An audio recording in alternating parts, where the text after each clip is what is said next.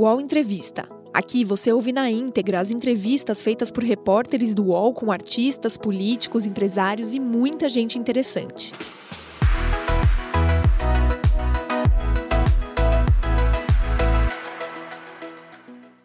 Olá, bom dia, seja bem-vinda, seja bem-vindo ao nosso programa. Esse aqui é o UOL Entrevista. Todas as segundas e quintas-feiras estamos por aqui para a gente discutir o nosso país, discutir os problemas e as soluções também para o nosso país, recebendo aqui personalidades políticas da área artística, econômica. E hoje a gente fala um pouco sobre política, redes sociais. A nossa convidada é Manuela Dávila.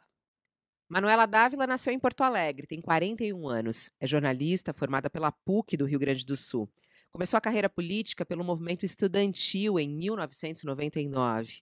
Foi a vereadora mais jovem da história da capital gaúcha, eleita em 2004 aos 23 anos. Foi duas vezes deputada federal, com recorde de votação. Em 2014, foi a deputada estadual mais votada no Rio Grande do Sul. Em 2018, chegou ao segundo turno das eleições presidenciais como candidata a vice na chapa de Fernando Haddad.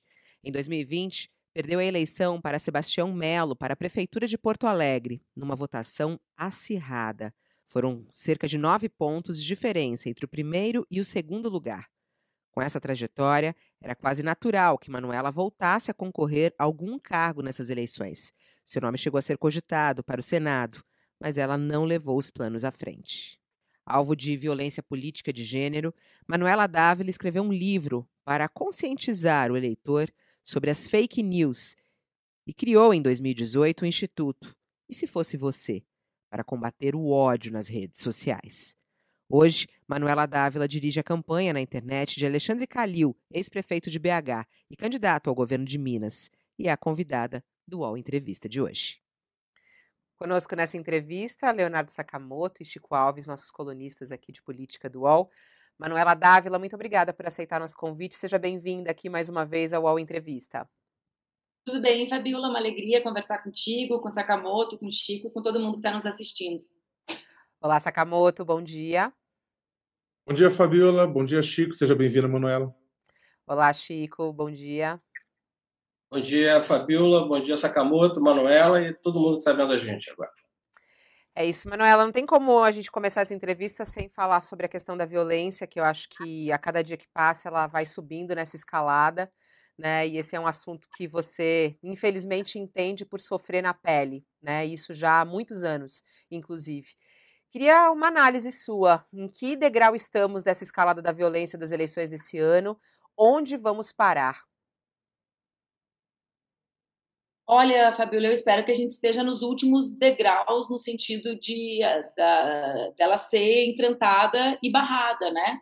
Então, eu realmente espero que a sociedade esteja percebendo que não éramos apenas alguns de nós, aqueles que poderiam ser vítimas, mas que todas, absolutamente todas as pessoas que se opõem ao Bolsonaro e ao bolsonarismo são potenciais vítimas de algum tipo de violência praticada por eles. Nós vimos isso acontecer durante a pandemia com o tema das vacinas, né, com aqueles que queriam, que defendiam a vacinação. Nós estamos vendo isso acontecer agora com as pesquisadoras e pesquisadores dos institutos de pesquisa. A gente viu o episódio com, pesquisa, com o pesquisador do Datafolha. Então, essa eu me lembro muito daquele poema do Brecht, sabe, com esse com esse tema da violência nas ruas e na política, aquele poema que o Brecht dizia, e eu vou falar livremente sobre ele porque eu não sei recitá-lo, em que num dia a violência foi contra um e eu não fiz nada, no outro dia foi contra outro e eu continuei sem fazer nada, até que foi contra mim. E acho que é exatamente isso que nós temos assistido. Inclusive, jornalistas que subestimaram, ironizaram, achavam que alguns de nós estávamos nos fazendo de vítima ou tentando alcançar um lugar de vitimização política, também tem sido alvo dessa violência. Por isso que eu acho que é tão importante que nós façamos um grande pacto, né? Nesse processo eleitoral de enfrentamento a todo tipo de violência. E isso passa por espaços privilegiados como esse, né, que tu conduzes junto com o Chico e com o Sakamoto, uh, tornarem público que essa violência ela não é responsabilidade das vítimas, porque nos últimos anos nós, as vítimas dessa violência, tivemos que provar que nós não merecíamos ser violados, né? Foi isso que aconteceu com todas as mulheres que fazem política, por exemplo, e que foram alvos do bolsonarismo. Né? Nós passamos a ter que nos defender por aquilo que éramos vítimas. Né? Foi isso que, é isso que acontece com o deputado Jean Willis, que não vive no Brasil há quase quatro anos e que até hoje é, é, é alvo, e eu não me refiro só aos bolsonaristas, né, de um certo deboche por aqueles que não têm ideia do volume de ameaças e de violência que nós fomos vítimas no, nos últimos anos. Então, acho que tornar público, debater, como tu tem feito sistematicamente, Fabiola, é o primeiro passo para que essa violência uh, ganhe luzes né, e seja, portanto, enfrentada da maneira adequada. Manuela, é, eu queria pedir para você detalhar um pouco para a nossa audiência, né, exatamente é, esse tipo de ataques. Eu queria, até porque é o seguinte, não é simplesmente uma questão de curiosidade mórbida por conta da violência que você sofreu, mas eu queria entender um pouco como esses ataques foram acontecendo, foram escalando na sua vida, né? E como isso você sente isso impactar no seu dia a dia? Porque muita gente que sofre esse tipo de ataque acaba, não estou falando que é o seu caso, mas acaba inclusive aplicando às vezes uma autocensura ou acaba mudando o seu cotidiano, acaba alterando a forma como convive dia a dia, não vai para alguns espaços, evita outros espaços, é, fica monitorando se tem alguém olhando, alguém vai chegar junto no restaurante. Como é que como é que esses ataques foram escalando e como é que isso impactou no seu dia a dia? Eu acho a tua pergunta muito interessante, Sakamoto. Por quê? Porque existe uma história dessa violência, né? Nós não chegamos aonde chegamos uh, de um dia para o outro. Não aconteceu um passe de mágica. Bom, vamos fazer do Brasil um país em que emitir uma opinião pode fazer tu tomar tiro na janela da tua casa, né? Ou pode fazer o teu carro ser uh, batido, né? Na traseira por um adesivo. Isso, isso começou uh, no processo, acho que sobretudo, eu, eu disputo eleições, disputei eleições desde 2004. Então também é bom que as pessoas saibam disso. Eu sempre fiz muito voto, sempre fui muito fora da curva, digamos assim, muito jovem primeiro, né? Eu me elegi com 22 anos, depois fui fiz meio milhão de votos no Rio Grande do Sul, significa 10%, 9% do total de votos do estado, com 25 ou 26 anos. Então eu sempre fui alvo de muita visibilidade, de muito ataque, porque eu sempre fui alguém com opinião né? Então, eu sou do, do PCdoB, né? Eu não sou de um partido neutro, né? Que se pretende não dar opinião sobre as coisas. Então, eu sempre sofri algum tipo de violência e mesmo de ameaças, né? Mas dentro, digamos assim, aquilo era o excepcional, né? Era excepcional receber uma ameaça de morte no meu gabinete, né? Eu lembro quando aconteceu a primeira vez em 2005, todo o parlamento se mobilizou para garantir a minha segurança com a polícia militar, com os outros parlamentares, com os parlamentares, inclusive de direita, chocados que eu pudesse estar sendo ameaçada de morte por defender a minha opinião na tribuna. O que, que acontece a partir, sobretudo, de 2013 e 2014, né? Uh, 2013 me marca porque foi o primeiro ataque físico que eu sofri por uma fake news. Muita começa, tem uma ampliação do acesso à internet, né? A proliferação de espaços de desinformação, ainda muito fantasiados de espaços de comédia, porque sempre tem esse debate sobre o limite da liberdade de expressão né, e, da, e da censura, o que, é censura, o que, é restrição da liberdade de expressão, o que, é brincadeira, ironia, o que, é ameaça, né? o que é desinformação. Aliás, quem estuda desinformação sabe, um dos clássicos, uma das clássicas maneiras da desinformação se apresentar é a partir da ironia, da comédia, né, travestida de graça. Bom, Aí começa, então, esses, esses espaços, e isso não era, digamos assim, do domínio público. Então, era uma violência que nós sofríamos e as pessoas não acreditavam, viam como exagerada, né? Uh, só para terem uma ideia de volume, né? O Geo Willis, em 2014, já tinha bloqueado 400 mil perfis no Facebook. A gente está falando de quase uma década atrás, tá? Hoje a gente fala assim, ah, você recebeu 7, 8 ameaças, 400 mil, né? Lá em 2014. Em 2015, Sakamoto, quando eu tô, eu já tinha voltado para o Grande Sul, eleição de 2014. Eu me lembro bem que eu falei assim para o PCdoB: olha, gente, eu não vou fazer campanha como eu fazia. A gente está falando de oito anos atrás, tá? Porque eu sempre fiz campanha sozinha com o panfleto, entrava no ônibus, ia na fila do restaurante universitário, eu e mais uma pessoa. Né? Minhas campanhas sempre foram de rua, na sinaleira, que é o sinal, né? Ali entregando. Eu falei: não vou mais fazer campanha assim, porque eu estou sendo vítima de muita ameaça, de muita agressão. Vejam, eu era mais votada, fui a mais votada do Estado naquela eleição. Então não é porque eu era um político impopular, tá? Uh, aí o PCdoB disse assim para mim: Ah, isso é porque tu está eleita, né? Porque eu tinha feito muito voto, tanto não está muito afim de fazer campanha. Então nem o meu partido conseguia ter a dimensão da violência que eu estava sendo vítima.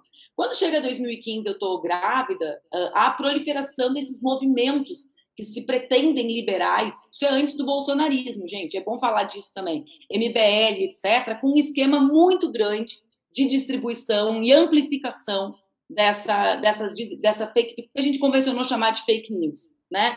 Então, envolvendo meu enteado, que na época tinha 11 anos de idade, envolvendo a minha gestação. E eu lembro, Sakamoto, que eu voltei, eu fiz uma viagem de trabalho com meu marido, meu marido foi trabalhar e eu acompanhei, e eu acho esses detalhes reveladores, sabe? De como a gente não tinha noção, por isso que eu os conto, e acho legal a tua pergunta. E eu lembro que foi um caso inédito, porque era um feriado, e eu pedi licença não remunerada da Assembleia Legislativa, o que revoltou os deputados, porque muito deputado viaja pago pelo povo para fazer turismo. Como eu ia acompanhar o meu marido, eu pedi para não receber salário naqueles né, dias que eu ia estar nos Estados Unidos acompanhando ele. Bom, eles inventaram um enxoval em Miami, eu estava lá nos Estados Unidos com meu marido e com meu enteado. Achei muita graça, porque eu nem conheço Miami. Quando eu voltei, o debate da Carta Capital, a Carta Capital me chamou para um debate, e era assim, se eu tinha o direito de fazer compras em Miami. Ou seja, não existia mais a verdade. A verdade é que eu não tinha ido, não conheço Miami. que eu não fiz enxoval. Então as pessoas já estavam debatendo uma mentira. Né? Ela pode ou ela não pode. E, bom, a partir disso a minha vida virou um inferno absoluto. Né? Por quê? Porque eu fui agredida grávida, uh, depois a minha filha foi agredida com 45 dias por causa desse enxoval que não existiu, né? Mas vejam que se ele tivesse existido também não seria razão para agredir uma criança, né? Uh, e aí depois, uh, digamos, a 2016 vem o golpe, tem esse aumento da misoginia dramaticamente, porque o impeachment contra a presidente Dilma, ele tem razões que são políticas, né, de um projeto uh, de privatizações, etc. Mas ele se populariza a partir do ódio a Dilma, do ódio às mulheres, né? Era a Dilma des desequilibrada, a Dilma que não transava, a Dilma que era mal amada, a Dilma que era histérica. Então, ali em 2015 e 2016, do processo de construção do impeachment, ele é um processo de abertura da, uh, do ódio, da institucionalização né, do ódio contra as mulheres. E aí, aí desanda totalmente, né? A partir disso, essas ameaças que eram uma raridade passam a ser a regra, a rotina, né? Dezenas e dezenas por dia. E até 2018, Sakamoto, isso era algo clandestino, porque a gente falava e as pessoas achavam que a gente era histérico, que a gente estava exagerando. Né? Quando o Jean foi embora, as pessoas não entendiam, né? Ah, eu lembro da eleição de 2018, quando eu falava sobre isso, me diziam assim, tu está exagerando. Ah, quando a OEA veio ao Brasil na missão e reunia com todos os candidatos, eles queriam saber sobre urnas, porque o Bolsonaro já falava sobre a segurança das urnas eletrônicas ali. Se olha, as urnas é um problema, mas o problema mesmo é desinformação, são as fake news. Ah, tá. Uh, isso não é assim, né? Não é tão importante quanto está aparecendo para ti, porque tu está no centro disso. E, enfim, né? Aí acho que a partir de 2018 começa a existir uma consciência maior da sociedade sobre a existência disso. E isso já é algo positivo, né? Por mais contraditório que pareça, porque pelo menos a gente está falando sobre um assunto que passa a ter um nome e que passa a ser de uma compreensão comum. Vê que em 2020, em Porto Alegre, as pessoas acham graça, e é engraçado mesmo, né? Mas uh, os caminhões de som, eles giravam na cidade dizendo que eu ia permitir a, a, a venda de carne de cachorro, que é algo que tem origem numa fake news. Quando aparece as, aquele, o Facebook tem aquela memória, né? Ah, tantos anos atrás. Gente, as minhas memórias de cinco, seis uh, anos atrás, todas são relacionadas já ao enfrentamento de fake news. Esses dias apareceu para mim um vídeo didático que eu fiz sobre a Queer Museu. Lembra dessa exposição de Santander, que foi cancelada? Sim. Então, assim, é algo que é antigo, e eu termino dizendo isso, mas que agora parece que deu conta. Se mudou alguma coisa, Sakamoto, mudou tudo. Né? Às vezes eu acho engraçado quando as pessoas me, per me perguntam assim: Aí tu deixou de concorrer por causa disso. Gente, há seis anos eu não vou no supermercado sem pensar nisso. Como assim deixei de concorrer? Eu concorri apesar disso em 18 e em 20, né? A minha filha é vítima de violência na porta da escola. E o vice-prefeito da minha cidade diz que isso é o normal, que é o que eu tenho que aceitar por existir no mundo, né? Então, assim, não é que, que eu deixei de concorrer. Todos os meus atos nos últimos anos ah, vou sair de casa, tá? Como eu estou emocionalmente para ir no supermercado e ser atacada na frente da minha filha por algo que eu não fiz, como, por exemplo, uh, sei lá, andar pelada na, ou na porta de uma igreja, como é uma fake news, ou ligar para o Adélio Bispo, que é outra fake news. Né? Então, uh, muda. Quem disser que não mudou, ou não é vítima, ou está mentindo. Só existem essas duas alternativas. Manuela, você, você reconstituiu aí um, desde 2014 para cá essa escalada de ameaças, violência, ódio. E aí você disse, a partir de 2018, as pessoas ficaram mais conscientes do que estava acontecendo. A pergunta é a seguinte: é, você acha que as autoridades, que tem toda uma análise política, sociológica para esse fenômeno e tal, mas tem a parte que é meramente policial, que cabe à justiça, que é, é, é identificar as pessoas que, que é, fazem esse tipo de ameaça e levar ao, ao, ao às barras do judiciário e punir, porque é isso que se espera de uma democracia, né? Porque a gente estava falando, conversando há pouco aqui do caso do, do pesquisador da, do Datafolha, é, que aconteceu, e a gente fica se perguntando se não vai acontecer novamente. E, infelizmente, a gente tem um medo de que aconteça novamente.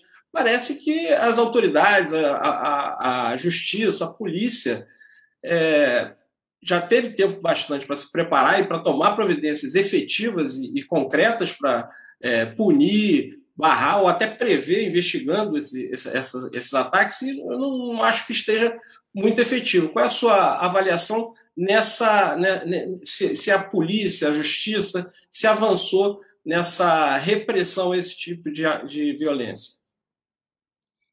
Uh, vê bem, Fabiola, se tu precisar me cortar, tu me corta, as perguntas são muito te respeitando boas. aqui, tô bem quietinha, tô eu... me controlando aqui. Não, tu pode fazer assim, Manuela, eu, e eu volto no centro. Mas vamos Não, lá, vamos os comentaristas, os entrevistadores são bons, aí eu tenho que ficar falando, né? Pergunta ruim, a gente responde com sim ou não. Pergunta boa, a gente tem que pensar bastante para responder. Mas vamos lá. Uh, eu discordo um pouco da tua premissa, sabe, Chico? Eu acho que melhorou muito. Claro, quem está falando contigo é alguém que era vítima de desinformação e perdia na justiça, porque os juízes sequer sabiam uh, como julgar. Né? Eu, quando a minha filha nasceu, uh, uma médica obstetra, a Fabiola vai ficar chocada com isso, porque para uma mulher que é mãe é muito chocante. Ela escreveu um relato do meu parto na internet. Minha filha nasceu às 11h50 da manhã e essa mulher escreveu isso às duas da manhã. Com todos os detalhes, eu quase morri no meu parto com todos os detalhes sobre o meu parto. E eu perdi no primeiro grau. Sabe por que, que eu perdi? Porque o juiz disse que se ela não tinha me marcado no Facebook, não era contra mim. Mesmo que ela tivesse colocado meu nome e que tivesse milhares de comentários me citando. Porque ele nem, tem, nem entendia tecnicamente como é que era aquilo. E pasmem, eu ganhei no segundo grau nos 45 do segundo tempo, porque eu ia perder também. Então, acho quando eu falo que há uma maior consciência social, eu acredito que há. Né? Acho que o judiciário, por exemplo, é altamente impactado depois de 2018 e depois das ações do ministro Alexandre de Moraes. Acho que há ali uma espécie de despertar. Uh, e eu vivo isso. Né? Eu perdi ações contra o Roberto Jefferson, agora eu ganho todas. Aliás, está me devendo um horror de dinheiro, Roberto Jefferson. Estamos esperando aquela Quanto viagem que ele está te devendo? Quanto que ele está ah, muito devendo? Muito ainda vai me dever mais, porque está corrigindo. Mas fala uma cifra paga. aí para a gente saber mais ou menos. Não, Fabíola, dinheiro, esse dinheiro vai pagar a viagem para Miami, que eu não fiz o inventário que eu tinha feito, mas não vai ser para Miami. Vai ser para outro lado. Mas olha só, uh, ironias à parte. Então, assim, a gente começa a ganhar porque há uma consciência do dano, né? E do crime, do crime e do dano, nas duas esferas a gente começa a ganhar. Mas vê bem, Chico, isso resolverá? Eu também não acredito nisso. Né? O que, que eu acho? Eu acho que existe um papel da justiça, que é o papel, em primeiríssimo lugar, de responsabilizar quem produz e distribui desinformação. Né? Aqui é, digamos, o centro da questão. Quem são os bandidos disso? Porque existe uma parcela da população que é vítima, acredita e reproduz. Passa a ser criminoso porque acredita, é vítima e depois é criminoso. Então é preciso atingir a origem. Um pouco disso foi feito, né? A origem é dinheiro sujo para produção de conteúdo, para distribuição, né? A Lei Geral de Proteção de Dados ajuda bastante nisso. Eu passo o dia inteiro mandando para as pessoas assim: eu recebo coisa de político, esse telefone não estava cadastrado, isso é crime, vai ser denunciado. Vou lá e denuncio. Lei Geral de Proteção de Dados. Há quatro anos atrás não existia isso. Então, essa é uma melhora. e isso tem um impacto nos judiciários estaduais. Mas isso vai resolver? Eu acho que não. Eu acredito, e acredito como vítima, viu, Chico? Porque para mim seria mais fácil defender, ah, tem que prender todo mundo, tem que punir todo mundo, né? Mas justamente como alguém que é vítima e que é antipunitivista também, na origem do seu pensamento filosófico, eu acredito que a gente precisa apostar massivamente no letramento midiático e digital das nossas crianças e da, da nossa população, como a gente fez com o trânsito, como a gente fez com outros aspectos da vida social. Então, para mim, essa é a solução um. Fazer com. Por qual razão quase 70% das pessoas não sabem distinguir fato de opinião, gente? Isso não se resolve com, com direito penal. Né? Isso se resolve com processo de, de construção de cidadania. Então, esse é um aspecto. Né? E o segundo é a garantia do acesso à internet como um direito básico. A gente precisa debater isso. O Brasil é um país desigual. As pessoas têm acesso só às plataformas que são liberadas pelos seus planos com as telefonias. Então, elas não têm acesso à internet. Elas têm acesso ao WhatsApp, ou ao WhatsApp e o Facebook. E o Facebook paga de bonzinho, me desculpa a vulgaridade da expressão, mas é isso mesmo, paga de bonzinho, distribuindo internet de graça em vários países da América Latina. E quando a gente fala que é contra, as pessoas falam assim: nossa, é contra a internet de graça? Não. Eu sou a favor da internet como um direito básico, como é a luz e como é a água, porque não existe nem trabalho sem acesso à internet digna e de qualidade no nosso país e no mundo, mas não financiada por quem tem interesse, porque plataforma não é instituição filantrópica, né? Facebook não faz filantropia, é uma empresa. E o direito dela enquanto empresa é tentar lucro. E o meu, a minha obrigação enquanto cidadã é dizer, se isso é um direito básico, o acesso a uma internet livre, neutra, não só ao WhatsApp e ao Facebook, se isso é um direito, uhum. a gente precisa garantir. Então, eu acho que esse é um grande tema que precisa ser debatido com o presidente Lula, que se Deus quiser e o povo ajudar, vai ser eleito presidente daqui a 10 dias, né, para garantir o acesso à internet para a população. Tecnologicamente é possível fazer. Né? E acho que a gente precisa oh. pensar nisso como uma solução. Desculpa, Fabíola, por quê? Porque, diferente do que alguns acham, eu não acho que menos internet seja a solução para a desinformação. Mais internet é a solução para a desinformação. Mais acesso e com mais qualidade. Muito legal isso, que é, é tecnologia e educação digital né, para as pessoas. Agora, você estava fazendo uma análise aí sobre as, as fake news. Eu queria uma resposta bem objetiva nesse sentido, Manuela. As eleições desse ano, 2022, elas estão com menos fake news do que as eleições que você concorreu ao lado do, do Haddad em 2018? Ah, sim. Então. Por então, quê? Você acha que... Por que você acha? A máquina, a máquina do ódio não foi acionada ainda. Estão é, respeitando não, mais, estão punindo. Hum. Assim, ó, um, Uh, vou, vou, vou reformular. Sim, em termos, tá? Sim, em termos. Sim, tem menos em termos. Em quais termos? Primeiro, a gente tem a Lei Geral de Proteção de Dados. Isso tem um impacto na organização né, da legalidade. Dois, a gente teve as ações do Supremo Tribunal Federal de investigação e de quebra de quadrilhas. Gente, essa gente é quadrilha. A gente precisa dar um nome para isso, né? É quadrilha, é gente que faz com que ocorra risco de vida. Como é que é o nome disso? É quadrilha, formação de quadrilha, né? O Leonardo Sakamoto estuda isso bastante, né? De direito penal, então é quadrilha. Eles formam uma quadrilha, as quadrilhas foram enfrentadas. Uh, porém, existe uma segunda coisa, por isso que eu falei sim em termos, né? Que uh, as plataformas fizeram pouquíssimo, Fabiola, pouquíssimo, né? As plataformas têm, uh, acho que aí reside muito do que a gente tem que fazer, né? As plataformas com, pô, coloca aquele selinho, quer falar sobre eleição, uh, vai no site do TRE, que site, cara pálida, as pessoas não conseguem acessar site. A internet das famílias brasileiras não permite o acesso ao site, Ela, é, são internet, internets restritas às plataformas, ao Facebook e WhatsApp. A gente teria que ter, tecnologicamente, a gente tem condições de um conteúdo que é falso, que já foi julgado como falso, né? garantindo que tenha sido, de tecnologicamente ser coberto por aquele blur que usam, né, para impedir a circulação. Mas vamos lá, por que, que eu digo em termos? Porque muitas, da, muitas coisas da desinformação passaram a ser distribuídas de forma, uh, inclusive, patrocinada por outros veículos. Então, hoje, o Brasil Paralelo, que é o maior site de desinformação do Brasil, é o maior anunciante da Meta né? Mais Cambev, gente. Vocês viram os anúncios do Brasil Paralelo? último mês? Eu vi, vi.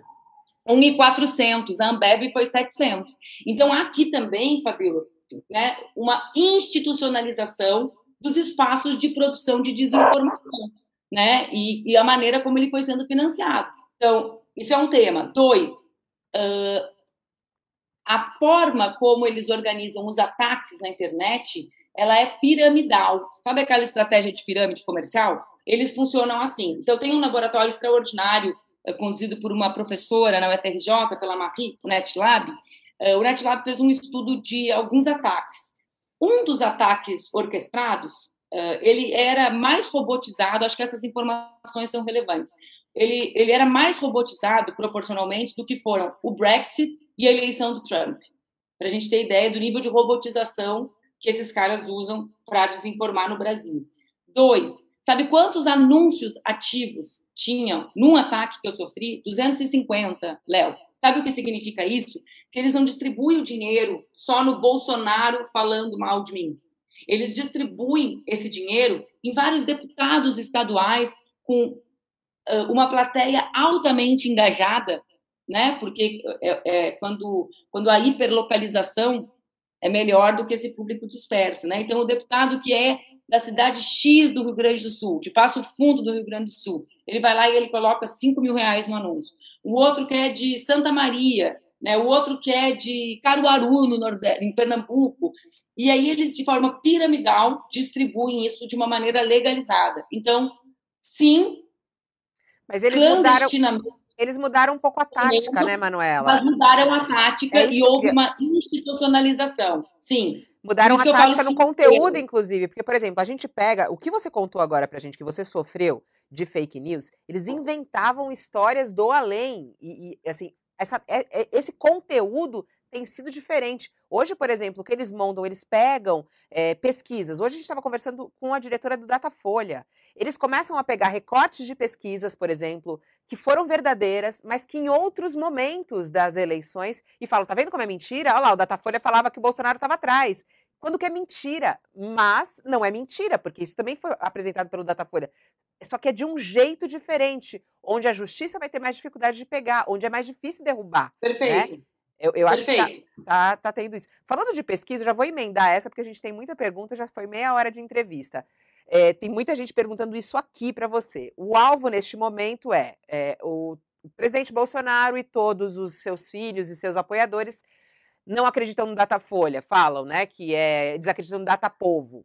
Estão desacreditando as pesquisas. Você é um caso muito interessante, Manuela, do que aconteceu. As pesquisas de intenção de voto para prefe... a Prefeitura de Porto Alegre apontavam você na frente o tempo inteiro, né?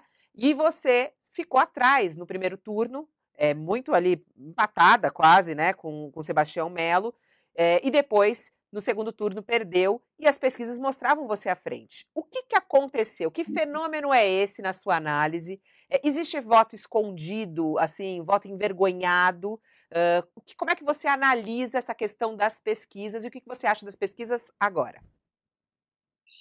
Uh, acho que é também é uma resposta complexa, Fabíola, mas vamos lá. Primeiro, né? A gente não pode analisar a eleição olhando a, a pesquisa e abstraindo o que está acontecendo na realidade. Sim, eu liderava as pesquisas em Porto Alegre. Ocorre que a justiça retirou um candidato que estava em segundo lugar né, e que iria para o segundo turno comigo. Então a gente vai abstraindo como é que os mecanismos se associam, isso que a gente chama de lawfare, né, o Estado judicial. Então a batalha em Porto Alegre para me tirar da prefeitura contou com todas as etapas, inclusive com uma decisão judicial que impugnou um candidato que era o segundo colocado. Ponto um. Isso mexeu. O meu adversário, que é o prefeito da cidade, ficou uma semana na capa dos jornais em todas as manchetes, recebendo o apoio do outro que era o segundo colocado. Então, ele que era o terceiro colocado, herdou esses votos e fez uma coligação de última hora, né? Uma coligação que é a coligação que conseguiu, conseguiu ser feita a partir da decisão judicial. Então, esse é um aspecto. Dois, existe um debate, que é um debate que a gente tem que fazer sobre qual é o real efeito da desinformação e das fake news na sociedade. Eu especulo que o real efeito seja engaja eleitores do, de um lado, né, o bolsonarismo engaja o seu, sim, engaja, mas ele, sobretudo, desengaja as pessoas que têm dúvidas sobre participar ou não do processo político. O meu voto não é um voto de quem tem base de vereador, de esqueminha uh, e etc. O meu voto é um voto popular. As pessoas aderem às minhas ideias, ao projeto que eu represento. Numa batalha em que eu tinha, né, eu nem sei, como Porto Alegre não é São Paulo, as pessoas acompanham assim só com um pouquinho de atenção à eleição, né? Mas vamos lá. Então, primeiro tiraram um candidato. Segundo, eu era alvo, eles não construíram uma candidatura laranja de uma pessoa que eu namorei na adolescência para ir para a televisão praticar violência de gênero contra, contra mim em todos os debates, diante do silêncio cúmplice de todos, até o que o último debate uma candidata reagiu. Isso aconteceu comigo.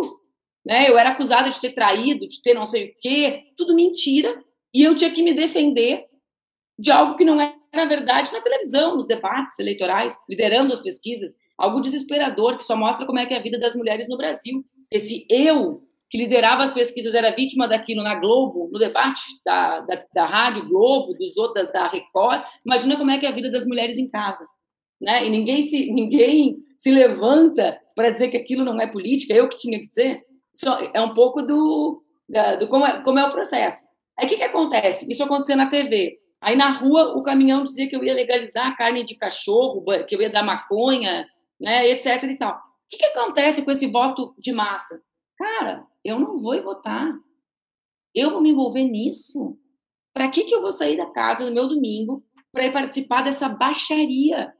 Então, o prefeito de Porto Alegre é abstenção. Você acha que isso pode Branco... acontecer com o Lula, Manuel? É, não, eu ia até, eu não, não acho. Eu ia até, não até acho. acho que, desculpa, Sakamoto. Hoje ainda vi uma pesquisa, Fabiola, que quem herda esse voto é o Lula. O Lula conseguiu falar com essas pessoas, entende? Então, assim, uh, eu sei para quem eu perdi. E eu perdi pelo des, pro desencantamento das pessoas com a política suja que o meu adversário conduziu. Né? Uma política que envolve diversas decisões para me tirar da eleição. E esse desencanto é que tem que nos preocupar. Né? Porque quando uma pessoa diz que a eleição de prefeito, que é a mais próxima dela, não é importante para a sua vida, quando, ela, quando o prefeito da cidade é o branco nulo e abstenção, isso demonstra que está tudo errado, gente. Que a gente precisa pensar numa outra maneira de fazer política. Né? E enfrentar a desinformação tem relação com isso. Desculpa, Mas, não, não, não é isso. Acho que era, de certa forma, completava um pouco a, a, a, colocação da Fabiola, porque a gente teve na semana passada uma pesquisa da Datafolha bastante interessante que apontou duas coisas: que 67,5% do eleitorado, de uma maneira geral, tem medo de ser agredido por falar de política, né, na eleição, isso em termos de Brasil. Agora, tem um dado específico que aponta que entre os eleitores de Lula, né, 10% afirmam que podem deixar de votar com medo da violência política no dia das eleições. E, enquanto isso, o número dos eleitores de Bolsonaro com a mesma posição é de 5%. É metade, né? E é Porque a... tem um lado que pratica violência e tem outro lado que sofre, né, gente? É, e aí eu queria, é, eu queria que você fizesse uma análise sobre isso, também um pouco sobre a luz do que aconteceu em Porto Alegre, colocando o seguinte, que de certa forma parte desta, deste medo o medo ele é muito decorrente de, da, das narrativas que circulam nas redes sociais, das ameaças, das mentiras, de fake news, desinformação, de próprias declarações né, e atos né, de violência. Como é que esse caldo de desinformação mais de violência ele pode afetar? Né? Você fala que acha, acha que isso pode não levar, porque o voto, o voto amedrontado, né, que não fala é que eu acho que são duas coisas diferentes, tá, Léo? Uhum. Uh, acho que, de um lado, existe o impacto da desinformação na vontade das pessoas votarem. Isso é o que gera uh, abstenção branco e nulo. Eu não quero me envolver nessa baixaria, entendeu? Olha o horror, olha o circo, olha essa palhaçada, né? Olha a baixaria. Isso não é importante. Bom, isso é um negócio, né? De desilusão com o processo político. Outra coisa é o debate sobre violência política, sobre o que pode acontecer. Eu aprendi, sabe por, sabe por que, que a gente chegou ao segundo turno na eleição de Porto Alegre? Porque a gente estava fazendo campanha. Então, a ofensiva política, o volume da campanha na rua é que retém a violência política. Claro, em 2018 teve muito mais violência do que agora. Por quê? Porque havia um medo muito maior, uma defensiva muito maior. Então, essa ofensiva, esse ir para a rua, esse adesivo no peito, esse se impor enquanto agente da democracia, para mim, é a solução para a violência. Claro, com o controle policial desses casos isolados. Punição tem que ser exemplar, Léo. Tem que ser exemplar, Chico. Não dá para a gente fazer de conta que, sabe? Uh, vamos lá. Em 2013, eu pedi a cassação do Bolsonaro por racismo. O que, que, teria acontecido se o Brasil tivesse sido exemplar e dito que não aceita racismo no seu parlamento, que isso não é protegido por imunidade parlamentar? Tem que ser exemplar e rápida. E rápida também. Demora muito a justiça. Claro, exatamente. Então, assim, essa pessoa que atingiu o pesquisador do Datafolha tem que ser punido, né? Porque essa, esse caráter, e a punição aqui não é necessariamente penal, entendeu? Mas é o, é o caráter educativo disso. Isso não, por isso que é tão importante quando há as ações de fiscalização de distribuição de desinformação. Gente, eu sempre falo, eu aciono judicialmente para educar os outros. Existe uma certa regulação de mercado. Cada vez que eu publico uma decisão favorável para mim, no cível ou no crime, faz assim, ó. Assim como cada vez que eu filmo o meu agressor e exponho nas redes e peço para identificar. Porque como eles se falam entre eles, eles têm medo de ser o próximo exposto. Aí faz assim. Sabe mercado? A mão invisível do é. É. Eu, eu, eu faço isso com as agressões contra mim com a minha mão bem visível. Né? Eu organizo isso e, e, e regulo a maneira como ele se como como como ele como ele vai ser impactado. Então assim, eu acho que nesses últimos dez dias eles vão tentar impor esse ambiente de medo. E a gente tem a obrigação, não de não sentir medo, porque eu não gosto de mentira. Todo mundo que, que, tem, que se cuida tem que ter medo dessa gente. Porque essa gente é violenta mesmo. Óbvio que é, uma gente que tem prazer com a tortura. O líder deles tem prazer com morte. Gente, é uma pessoa que debocha da morte de 700 mil, que homenageia um torturador no impeachment. Então, óbvio, é uma gente desequilibrada, que tem, tem a violência como parte do seu prazer, da sua rotina. Mas a gente tem a obrigação de vencer esse medo. Tem a obrigação de conseguir colorir as ruas e, e fazê-los ser a minoria que eles de fato são. Aconteceu um negócio é, comigo domingo, não, terça-feira, em Porto Alegre. Terça-feira era feriado no Rio Grande do Sul. Aí, terça-feira, uh, eu fui pegar minha filha numa pracinha, ela estava brincando com uma amiga, e quando eu cheguei, e era assim, digamos, uh, em Higienópolis, sabe? No Higienópolis de Porto Alegre, para os paulistas entenderem. Eu falei assim: nossa, vou estacionar o carro, só vou passar para não me incomodar, né? Tudo eu tenho que pensar se eu quero me incomodar ou não naquele momento da vida. Aí pensei, também que se dane, vou estacionar o carro e vou pegar lá, lá dentro da praça. Quando eu cheguei, estava o pai e a mãe da amiga dela com adesivo do Lula. Aí eu falei assim, que vocês dois, vocês estão, vocês estão querendo fazer um experimento sociológico de vir aqui para essa praça de adesivo do Lula? Aí eles, não, a gente ouviu o teu discurso e a gente decidiu que a gente ia andar de, de adesivo. E mais, a gente ainda põe o fone para não ouvir os desaforos. Mas aqui, vários já nos declararam voto. Ah, estamos juntos. Então, o gesto de um é o gesto que encoraja o outro. E eu acho que a gente não pode permitir que esse discurso deles tome de assalto à nossa militância. Por quê? Porque o que vai ganhar a eleição é essa sensação de que o Brasil está se reencontrando com a democracia. Né? E, e, é isso que eles querem tirar da gente. O que eles querem tirar da gente é a democracia no governo? Sim. Né? Mas é essa sensação, esse espírito da democracia que o processo eleitoral permite a gente viver. Ô, né? Manuel. É, cidadania. Fala, Fabi. Você está falando aí sobre essa história do adesivo no peito na praça. Muito interessante isso, né? Adesivo de Lula. Não lá em Porto Alegre, e isso a gente sabe, no Sul é o único estado, né, a região Sul é a única região do país que Bolsonaro lidera. É, o que, que explica o bolsonarismo forte no sul do país? Na verdade, uh, Fabíola, sim, ele, ele tem um percentual maior, mas as pesquisas indicam que, por exemplo, no Rio Grande do Sul ele não lidera mais, né? Então, eu acho que tem vários aspectos. Tem aspectos relacionados à situação econômica da metade sul, tem, tem né, a metade sul, a região sul do Brasil, ela tem uh, um desenvolvimento econômico, sobretudo no Rio Grande do Sul, que é a situação que eu conheço melhor, é menor, teve um resultado econômico menor nos anos de governo Lula e Dilma, proporcionalmente do que outras regiões, porque um dos enfrentamentos que Lula fez foi o enfrentamento à desigualdade regional, né, gente, que é uma marca histórica do nosso país. Mas acho que tem outros aspectos. Tem a questão da maneira como o agronegócio se movimentou para uma narrativa que, que destrói o próprio agronegócio, né, gente? É um negócio um pouco kamikaze, né? Uh, que são cadeias, uh, são setores importantes no sul do Brasil. Acho que tem relação. Fala, Chico. Não, não, desculpa, é, é, logo, logo a seguir. Então, assim, acho que é uma nunca é uma questão só, né? Mas vê bem, uh, no Rio Grande do Sul, o candidato do bolsonarismo raiz não, não, se, não, não será o governador do estado, o que tudo indica. Mas, Mas também eu quero dizer turno, né? Pelo, pelo que está mostrando, acho, tem segundo turno. Acho que vai. A IPEC mostrou. Ele está é. ele, ele Agora, subiu. deixa eu dizer para vocês uma coisa. Eu também participei dos três comícios na região sul, né? Porto Alegre, Florianópolis e Curitiba.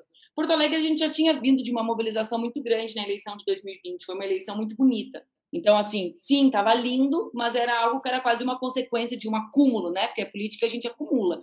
Agora, Curitiba e Florianópolis era grande e bonito de chorar.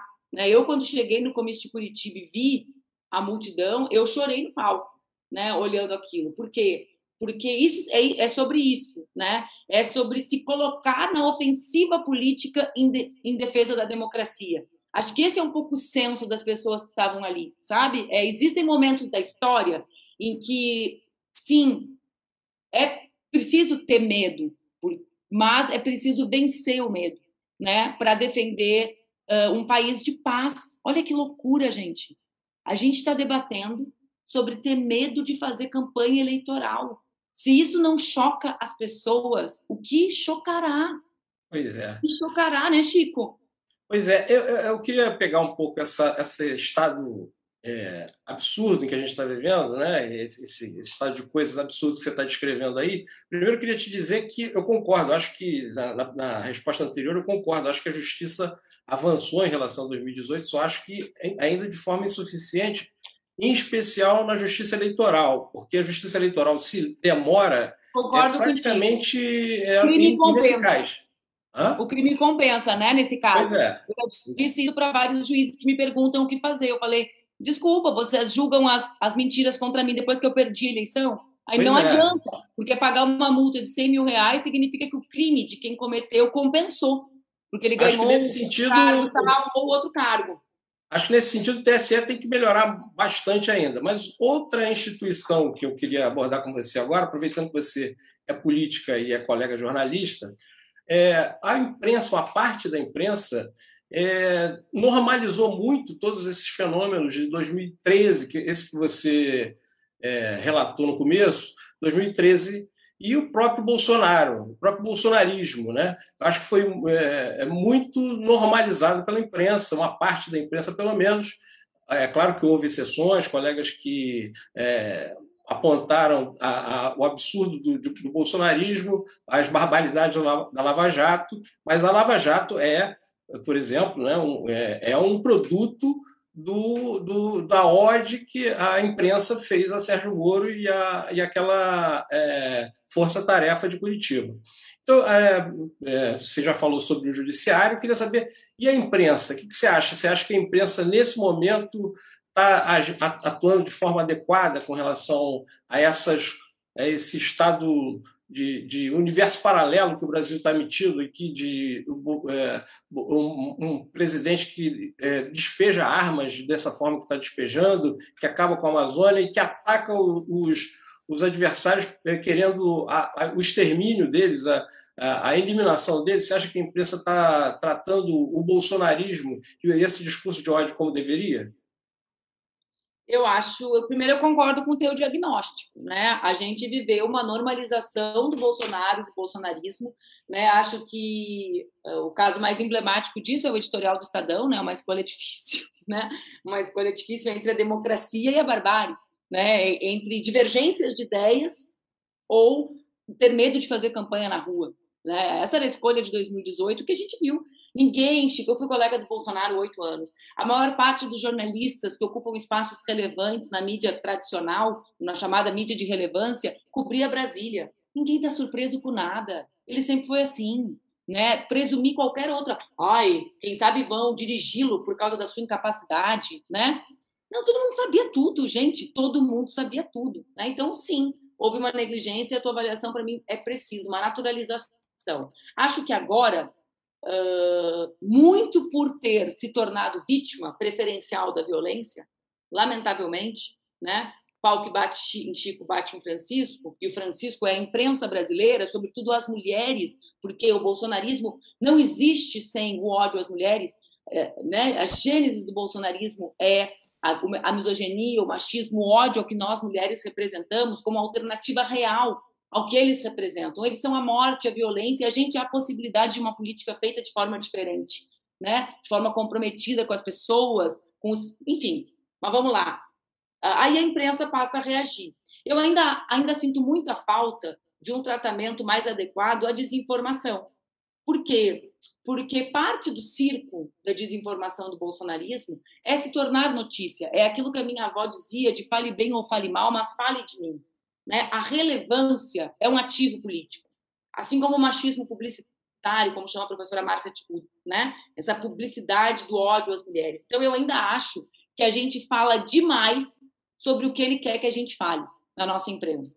Um, né? Então, a gente vai lá e debate dez dias a roupa da Michelle.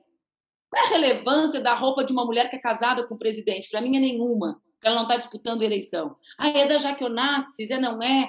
Isso é o que eles querem mostrar uma mulher elegante. E a nossa imprensa e parte da militância cai no lero de comprar pauta, né? Assumir a pauta. Dois, eu acho que a gente ainda uh, trata muita desinformação como opinião de candidato.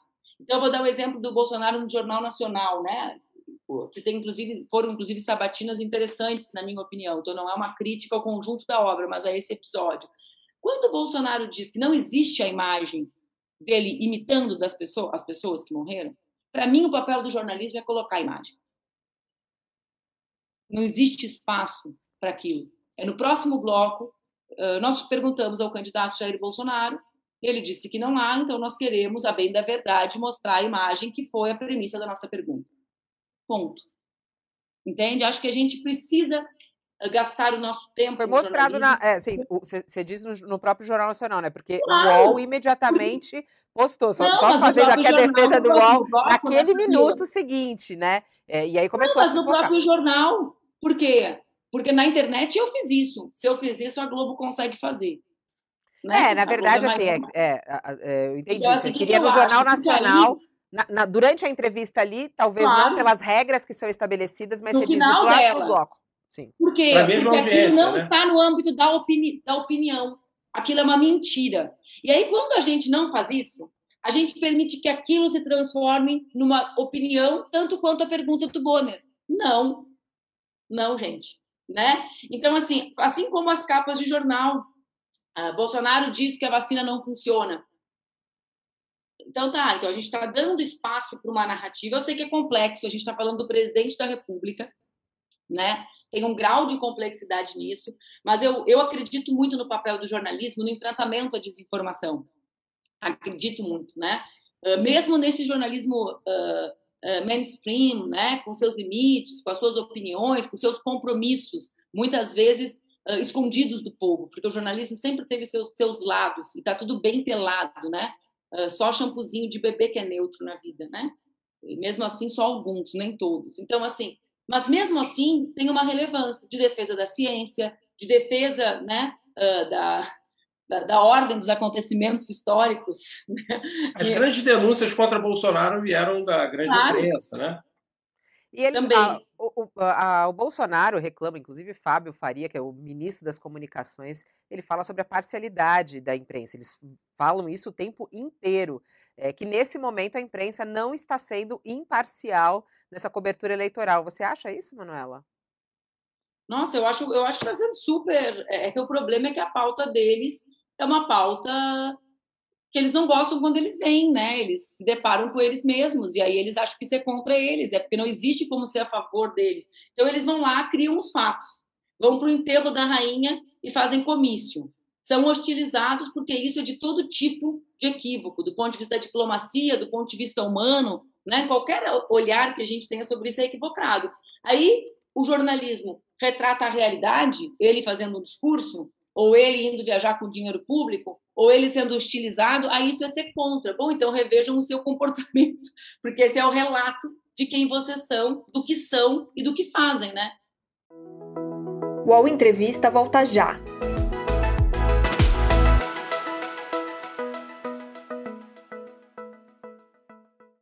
Oi, eu sou o Edgar Piccoli e trago boas notícias. Isso, Trago Boas Notícias é um podcast original Spotify produzido pelo UOL para você se informar e relaxar. As histórias que eu conto aqui são de Ecoa, a plataforma do UOL por um mundo melhor. De segunda a sexta-feira, às seis da tarde, tem um novo episódio grátis no Spotify e no UOL. Dá também para baixar e ouvir offline, quando você quiser. Manuela, deixa eu fazer uma, até uma provocação pensando um pouco no, no, no, day after, independentemente do que aconteça nas eleições. Tem até um termo nos Estados Unidos, cunhado por um pessoal pesquisadores lá no MIT, de infocalipse, que é um apocalipse informacional, a partir do momento em que as pessoas não acreditam nas mesmas coisas. Porque para a gente conviver em sociedade, as pessoas precisam partir de pressupostos comuns, né? Concordar que o céu é azul, que o mar é azul, que a areia é Pelo menos que a Terra é redonda, já que o céu muda de cor. Que a Terra é, que a Terra é redonda, que vacina funciona, mas enfim, de, de partir de premissas comuns para a partir daí a gente poder conviver em sociedade. O problema é que quando essas premissas, grupos passam a discordar sobre o básico que antes concordavam, né? Aí você tem um problema, que a sociedade começa a se esfarelar. E aí eu queria que você eh, falasse um pouco isso, porque mesmo que com a derrota do presidente Jair Bolsonaro, né, mesmo com a hipotética derrota dele nas eleições, ainda assim o bolsonarismo continua vivo. Né? Assim como o trumpismo continua vivo nos Estados Unidos. E essa pressão continua ocorrendo. Eu queria que você fizesse um pouco de prognóstico. O que, que vai ter que ser feito para garantir que a sociedade não se esfarele a partir do momento em que ela deixa de acreditar em parâmetros comuns? Olha, Sakamoto, acho que tem várias questões relacionadas a isso e vários níveis disso. Né? Não é assim uma coisa pausterizada do lado de lá. Então, de um lado, eu acho que a gente vai ter que fazer um esforço coletivo, social e institucional para garantir que o resultado da eleição não só seja aceito, né, mas que ele seja vivido de maneira democrática, certo? Uh, isso significa fazer com que os excessos e os autores de excesso sejam responsabilizados pelos seus excessos na dimensão do que significa, porque a gente não está falando de pouca coisa, a gente está falando sobre a possibilidade do nosso país ser democrático ou não. Né? Não é assim um detalhe, uma, uma futilidade, é algo central. Então, para mim, é preciso garantir isso, né? Uh, o respeito ao resultado e a garantia da vida em paz, do exercício da cidadania pós-resultado. Depois disso, eu acho que a gente vai conviver com uma oposição diferente das oposições que nós já vivemos, né? mais organizada, ideológica e não ofensiva, política permanente. Né? Esse é um tema. Uh, tudo bem, faz parte ter oposição, dentro das regras das regras democráticas. O Brasil é o paradoxo da tolerância, né? O Brasil precisa parar de brincar, de ser negligente com quem não defende a democracia e ameaça a integridade e a vida da sua população. Nós brincamos com Bolsonaro no Congresso. Essa é a verdade. Quando ele dizia que Preta Gil não, que não tinha que ser estuprada, quando Maria do Rosário tinha que ser estuprada, Preta Gil não merecia transar com o filho dele porque era negra, que tinha que. Nós brincamos entendeu? A gente tem que pactuar enquanto sociedade o que, que a gente aceita e o que, que a gente não aceita. E isso não faz parte do que a gente pode aceitar. Eles podem ser 100, ser 90, ser 110 no Congresso e devem manifestar as suas ideias. Eu luto para que eles manifestem as suas ideias. Só que eles têm que respeitar a forma como nós pactuamos que as ideias são defendidas no Brasil. E as ideias são defendidas dentro da legalidade, sem uso de arma, sem uso de forças militares. Ponto. Passou disso, meu amigo. Para mim, eu tenho o direito de ser intolerante para poder ser livre andar com meu adesivo no peito e para minha filha não ser ameaçada. Ponto final. Além disso, eu acho que a gente vai ter que trabalhar, quase derrubei tudo aqui, gente, com um esforço uh, de ampliação da cidadania do nosso país. Eu acredito nisso. Eu não acho que todo mundo que votou no Bolsonaro é igual a essa gente que pratica e defende a violência.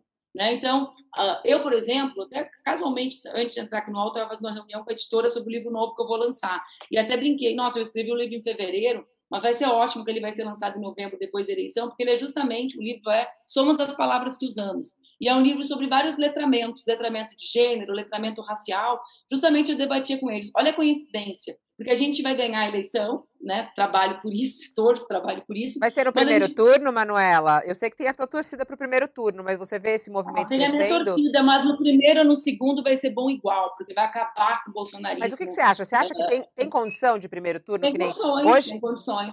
Hoje, agora há pouco, agora há pouco estava entrevistando um voto que declarado que surpreendeu a muitos, que foi do jurista Miguel Reale Júnior. Ele acabou de conversar conosco ao vivo aqui no UOL, e ele, que já tinha declarado voto a Simone Tebet, falou com a gente hoje, comigo e com Josias de Souza, sobre a necessidade de votar em Lula no primeiro turno, pela, pela urgência do Brasil neste momento. Como é que você vê esses dez dias aí para as eleições, essa virada de voto é, quem está ali ainda na terceira via, Simone Tebet, Ciro, Soraya, de ir para Lula. Como é que vai ser a campanha de Lula a partir de agora para conseguir esse voto? E o que, que você acha de Miguel Reale Júnior declarar voto a Lula também? Acho que, primeiro, acho que é um, uma postura de quem defende a democracia, né?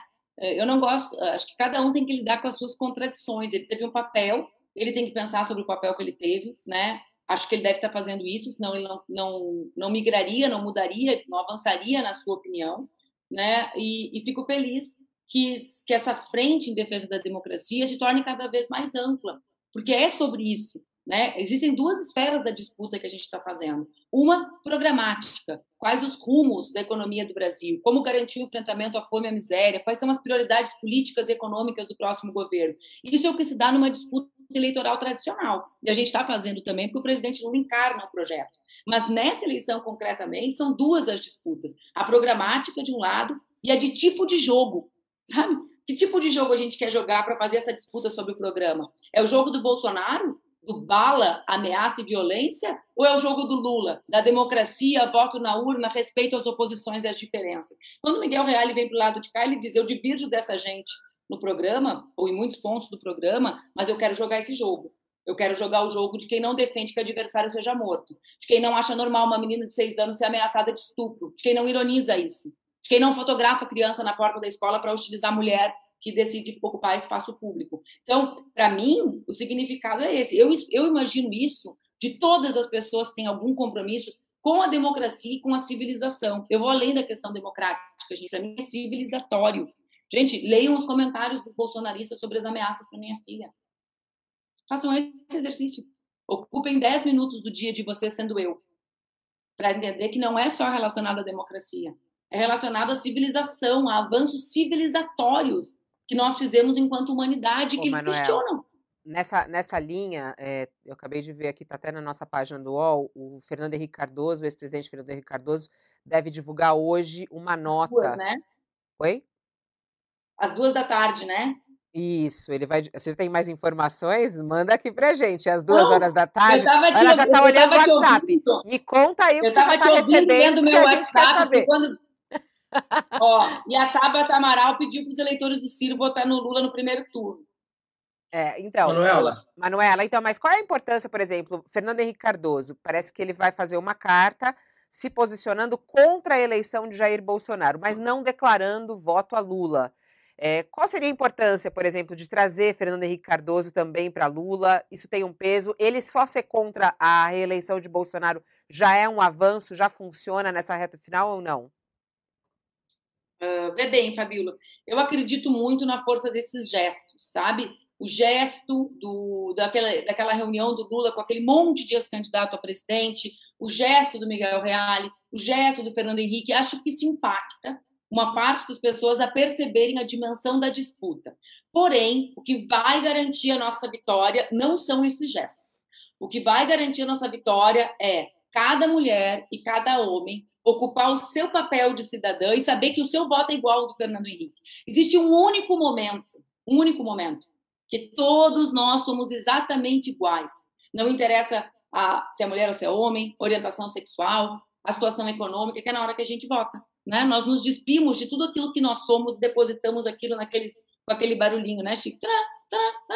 Bom, então cada um de nós é igual ao Lula, é igual ao Fernando Henrique, é igual a Marina, para falar de um apoio relevantíssimo que o Lula recebeu e programático, né, com, as, com, com compromissos programáticos relevantes assumidos a partir disso.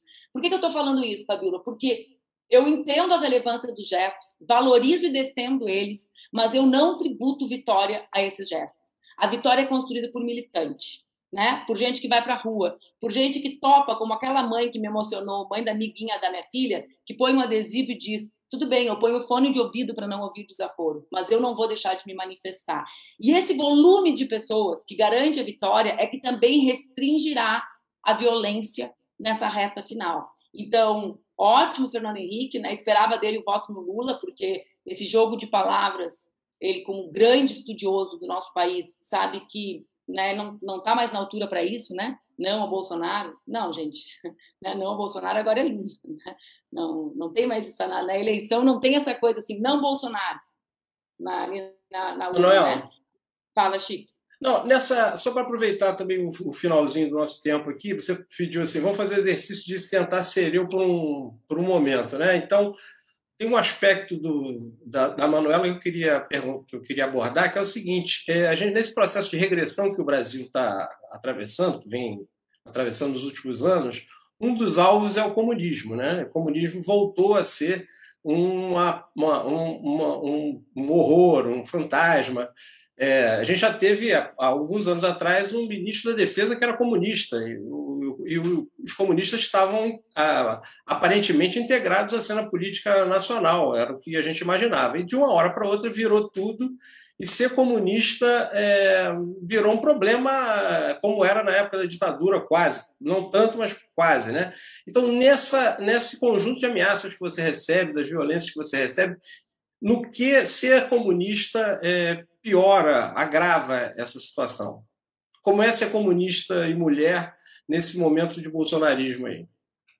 Sabe, Chico, existe um, é um livro que eu organizei, que a, a Fabíola mencionou no início, sobre violência política de gênero, né? E a presidente Dilma escreveu um artigo nesse livro.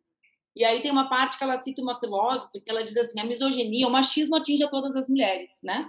É uma forma como a sociedade é estruturada, mas a misoginia não atinge igualmente a todas as mulheres. Atinge, sobretudo, as mulheres que ousam cumprir um papel social diferente daquele projetado, imaginado, idealizado para elas. Ou seja, uma mulher que ocupa o espaço público, uma mulher pública, quando eu falo mulher pública, sempre esses dias veio da, da revisão do livro novo, veio assim, mulher pública, essa expressão está errada. Eu respondi para o revisor, se ela está errada, é porque a gente precisa ler o livro né? Porque, uh, vejam, só o uso da expressão mulher pública já parece que a gente está falando mulher da vida, né? É o homem público e aí a mulher pública vira, né? Uh, mas, enfim, então, uma mulher que está no espaço público, ela é subversiva, porque o espaço dedicado a nós é o espaço privado, né? É o espaço da casa, do cuidado dos filhos, de um trabalho discreto. Não é o, o, lugar do CEO da empresa, é de quem garante que o CEO trabalhe, né? Não existe para um homem brilhar tem 50 mulheres embaixo organizando tudo, porque não sabe nem onde está a agenda, né? Com os compromissos. Então, quando a gente ousa ser essa pessoa que vai para o espaço público, a gente subverte a lógica. Então, que que, qual é o meu ousar? O meu ousar é pensar diferente deles. Sempre foi. É pensar por mim mesmo.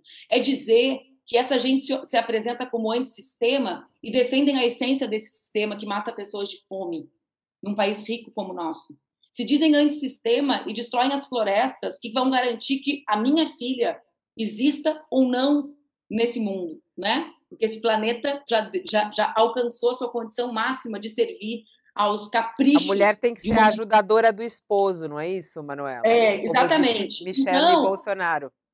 É uma junção de duas coisas, tu entende, Chico? Uh, é por eu ser comunista, mas é por eu ser uma mulher comunista, porque os homens do meu partido não sofrem o que eu sofri, o Flávio Dino não sofre o que eu sofro, que foi do meu partido até ontem, né? Para usar um exemplo de alguém relevante. Então, assim, uh, não, não existe como dissociar uma coisa da outra. Porque se eu falasse baixo e não, não questionasse, não é por eu ser mulher que eu sou questionada, é por eu ser mulher de luta, mulher comunista, mulher que de fato, né, como meu marido brinca comigo às vezes, realmente, né, tu é o terror deles. Sim, sou e quero ser, porque enquanto um homem achar normal matar uma mulher, alguém tem que ser o terror, o pesadelo, né, qualquer coisa que mostre a eles que eles não nos matarão em paz. Né, Olha que, que coisa boa aqui, ó. Fabiola. Durante todo A Fabiola faz esse sorrisão dela, a gente já vem pro mundo bom, né, gente? linda. Ó, Manuela, 11 horas e 6 minutos, o tempo correndo, mas uma coisa boa aqui no nosso chat, tem muita gente nos acompanhando agora. Nosso chat não tem quase nenhum ataque. Eu acho que a gente evoluiu bastante da última entrevista para cá. Olha só, melhorou muita coisa. Só a última pergunta e eu quero que você seja bem sincera com todo mundo que está aqui te elogiando, te dando parabéns. A Manuela não está concorrendo a nada, então tá tudo bem, ela está aqui agora falando sobre política, mas as pessoas querem saber quando que você vai voltar a concorrer a uma eleição? Nas próximas, talvez? Não. Ah, Fabíola, não sei. Bebê, eu sou super feliz por ter candidatas a deputada que são mulheres negras, que são parlamentares. Acho que também o meu compromisso como uma mulher que defende a, a, transformação da política, né, numa outra política, é acreditar que eu não sou imprescindível, né, e que eu posso utilizar o prestígio, a relevância que eu conquistei para que outras mulheres e homens comprometidos com esse projeto ganhem relevância e destaque e nos representem. Então, assim, eu sou muito tranquila com a minha condição de militante, gente. Acho que é educativo também as pessoas saberem que dá para ser político na vida e deixar de ser. Né? Às vezes as pessoas me falam assim: ah, mas tu está fazendo campanha em Minas, coordenando? Sim, eu trabalho, né? Eu gosto muito de ter ocupado os cargos que eu ocupei e ter saído deles e trabalhar, ralar para ganhar a minha vida. Né? Acho que a gente se acostuma com um político que é político para sempre, que vive disso, né, do mandato e que disputa a eleição e aí não se elege num, depois concorre um cargo mais baixo para ter aquele mandato, né, e para viver daquilo. Uh, eu honrei os mandatos que eu recebi e talvez eu concorra de novo, né? Mas eu não ter certeza sobre se eu vou ou não vou concorrer não significa jamais eu deixar de ser uma militante política. Porque militar para transformar o país e para defender as minhas ideias não tem nada a ver com ocupar um cargo público. Né? Tem a ver com ocupar os espaços.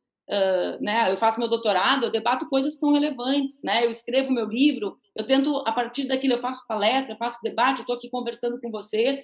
São ideias que eu defendo uh, que são apresentadas. E eu acho que a gente também precisa se acostumar com isso, sabe, Fabiola? Uhum. Com as pessoas ocuparem os cargos públicos porque elas acham aqueles espaços importantes, não porque elas se realizam ali. Eu nunca me realizei pessoalmente na política. Né? Eu sempre fiz da política uma espécie de missão. Ali eu contribuo para o Brasil. Né? Aqui fora eu contribuo de outro jeito. Né? Então, obrigada por quem pergunta. Eu, eu sempre fico muito honrada, porque eu sei como voto é uma coisa importante, né? Eu penso mil vezes antes de dar meu voto para alguém. As pessoas querem votar em você, né? Isso é muito eu acho mesmo. Eu me emociono muito... com isso, é. porque eu ralei muito para conquistar esse carinho das pessoas. Não veio de graça, eu não sou filha de ninguém relevante, eu não sou de um partido que as pessoas conhecem, né? E, enfim, eu sou mulher, eu fui eleita super jovem, sou lá do sul do Brasil, né? Eu cresci na fronteira com o Uruguai, então tem muita conquista coletiva em eu ter me tornado alguém relevante. Eu fico muito honrada com essa lembrança. Você... Mas pense positivamente. Você aceitaria? Né? Não, você não vai concorrer Fala, por enquanto. Lá vem a Fabíola. Lá vem eu. Mas é que eu tenho que encerrar, já estou esgotada aqui. Mas é dúvidas que chegam e eu acho que é, é o direito das pessoas saberem. Você aceitaria ocupar algum cargo num eventual governo Lula? Não faz parte dos meus planos hoje, Fabiola. Óbvio, né, que todas as possibilidades me deixam honrada, assim como essa questão de concorrer ou não, mas não faz parte. Hoje eu faço meu doutorado, né, eu trabalho, eu, enfim, eu fiz uma opção de, de um tipo de vida né, em que não cabe tudo, né, gente? Não dá para pessoa estudar e ser senadora ao mesmo tempo como queria, não dá, não cabe tudo numa mesma vida, né?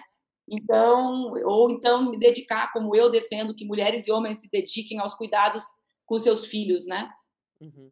É um tema que um beijinho fala, na né? Laura, então, aí. Manda um beijinho para Laura. Obrigada, um beijo, viu? Manuela. Obrigada pelo carinho Obrigada, de atender a gente. gente. Obrigada, fiquem bem. Tchau, Sakamoto. Tchau, Chico. Obrigada. E assim a gente termina mais um UOL Entrevista com Manuela Dávila, muita gente conosco aqui ao vivo. Dá um joinha aí na nossa transmissão, compartilhe essa conversa, eu acho que é uma troca de ideias muito interessante para a gente discutir o Brasil, discutir a política, discutir a democracia. Estamos a 10 dias das eleições. É preciso sim colocar tudo na mesa, conversar a respeito do que está acontecendo no Brasil agora, o que aconteceu até chegarmos aqui, que é um pouco do que a Manuela conta. A gente volta logo mais. Ao meio-dia tem a edição do All News do meio-dia, um resumo de tudo o que está acontecendo no nosso país aí às vésperas das eleições. Até lá.